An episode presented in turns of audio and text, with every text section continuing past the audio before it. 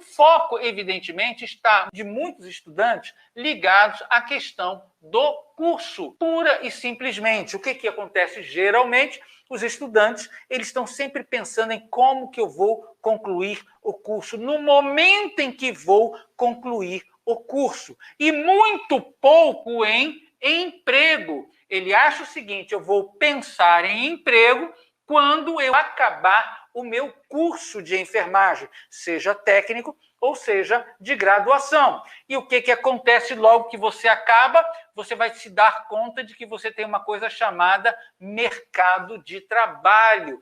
Terminou o curso, você vai para o mercado de trabalho. Quando chega no mercado de trabalho, aí você se depara com esse contingente extraordinário de gente, aproximadamente 1.200 por ano, 1.200 profissionais iguaizinhos a você, que todos os anos buscam a sua oportunidade, o seu é, lugar ao sol no contexto da enfermagem. E você começa a perceber que o sonho não é tão lindo quanto você imaginava.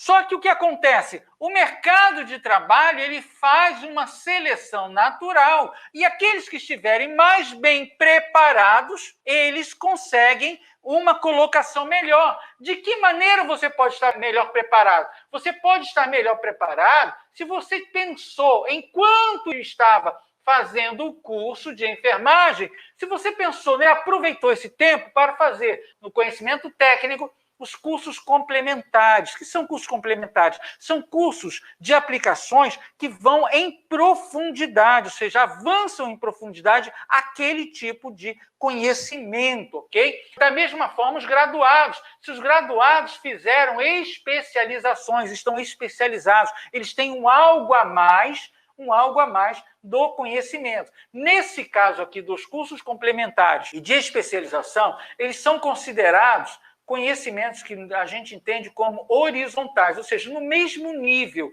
daquele conhecimento, se técnico, você tem os cursos complementares de técnicos, que você faz ao longo daquele tempo, ao longo do tempo em que você está fazendo o curso, ou até um pouco mais.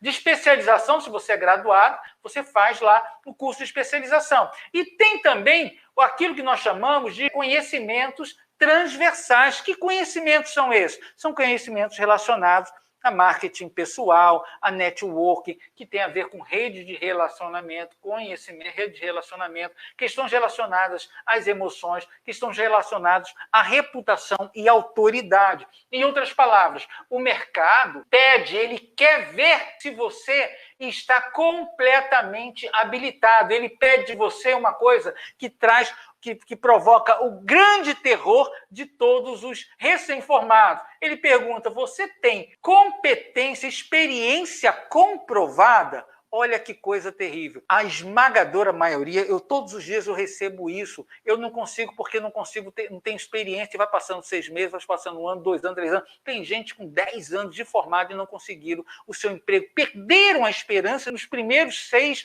ou doze meses de conseguir a sua colocação. Isso porque eles são travados através dessa coisa chamada experiência comprovada. Mas como eu vou ter uma experiência comprovada se eu não conseguir o meu primeiro emprego? E aí você tem, no contexto da enfermagem, quatro áreas para você disputar com o mercado. Quais são essas áreas?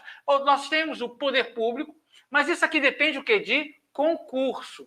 É interessante porque com isso daqui você mata essa necessidade de experiência comprovada. Em outras palavras, se você passar no concurso, você tem o Corém, deu tudo certo, o que eles precisam agora é simplesmente te habilitar. Passou no concurso, está lá. Só que o que acontece aqui? Existem os concursos e muita gente, são milhares e milhares de profissionais tentando ser aprovado no concurso público. Então você tem que estudar durante algum tempo. E aqui vem uma lição que serve também para aqueles que se formaram, mas não estão fazendo concurso, que são aquela mensagem dos concurseiros, né? O concurseiro ele estuda não para passar no concurso, mas ele estuda até passar no concurso.